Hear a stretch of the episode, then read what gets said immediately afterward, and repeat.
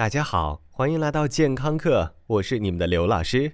刘老师最近那个开心呐，即将踏上自己的度假之旅了。阳光沙滩，老师来了。当然，欢喜之余，老师还是面临一个问题的，那就是时差。一点都不洋气的刘老师，从来没有在两个时区以外穿梭过，所以从来也无需面对这么复杂的问题。但如今，刘老师不得不直面这一严峻挑战。据说，如果时差倒不过来，后果是很严重的。首先，有效旅行时间大大缩短，你的钱就像打水漂一样扔进了太平洋，还不如捐给慈善组织呢。整个人昏昏沉沉，一蹶不振，对异国妹子和冲浪帅哥，即便有兴趣，也无能为力。你可能还会变得暴躁，这会让同伴彻底嫌弃你；还有可能你会拉个不停，或者根本拉不出来，因为肠道也会受到大脑代工的影响。最可怕的是，根据科学家们的观测，跨越多个时区的时差反应会作用于大脑，让大脑神经元再生能力下降。研究人员还发现，长期面对时差考验的空姐们，颞叶会缩小，唾液中关于压力的物质会增多，记忆力也会变差。所以，即便空姐们向你展示八颗牙齿的微笑，背后可能有一颗暴躁的内心和种种的无奈。禽兽，快把空姐姐放开！哎，但历史证明，暴躁的总是乘客，而绝非空姐。所以，无论从你钱包的角度，还是空姐安危的角度，刘老师今天一定要好好说说时差的问题。说到时差，普通专家会说好好调节睡眠；二逼专家会说都怪生物钟；真正的专家会说这都是视交叉上合的问题。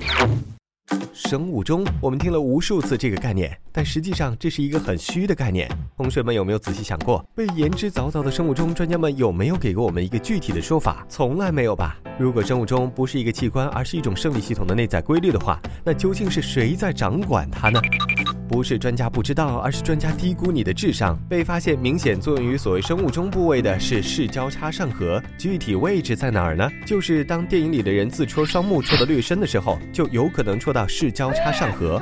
恭喜你，再也不用倒时差喽。这让我不由得想起来颇爱走南闯北的柯震恶老先生，在下飞天蝙蝠柯震恶啊，扯远了，扯远了。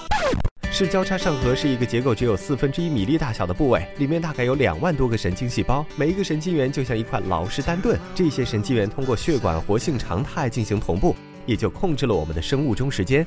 当我们跑到几个时区以外，这些小东西就错乱了。之后他们必须加班加点的开会，被分为改革派和保守派。最后不要脸的拗不过不要命的，改革派最终获胜，你就完全适应了时差。这个过程有快有慢，有些人完全没有任何反应，但是有些人对于这个反应异常激烈。当然是交叉上颌不仅管理睡眠，还管理激素代谢等等节律。这就是为什么有人倒时差会便秘或者闹肚子的原因。那老师。我们究竟怎么快速的倒时差呢？就像世上没有长生不老药一样，倒时差也没有特效药。如果你强行倒时差，只会让自己加倍疲倦，这是绝对不建议的。马后炮不行，未雨绸缪效果还是不错的。要注意的是，由东向西相对容易，由西向东就比较苦逼了。因为白天缩短，夜晚提前，我们都是通常早睡不行，但是熬夜个个是高手。所以这个时候你应该提前调整睡眠，每天调整一到两小时，直到出发。如果数学实在太烂，现在还有足够多的 APP 能帮你干这活儿。另外。还有一个更好的办法，那就是控制自己的曝光度。呃，无需自作多情，因为视交叉上颌通常基于自然光的强度来调节时差。当你到了一个新的地方，早上多见见阳光，下午尽量待在室内，就可以有效帮助你调节时差。什么？灯光？谢谢，你的身体还是足够聪明到分辨灯光和阳光的。最后一个办法我们最不推荐，那就是用褪黑素辅助睡眠。褪黑素虽然在国内很红，但是仍未受到美国 FDA 的认可，还是悠着点用吧。最后祝我旅途愉快，感谢收听，回见。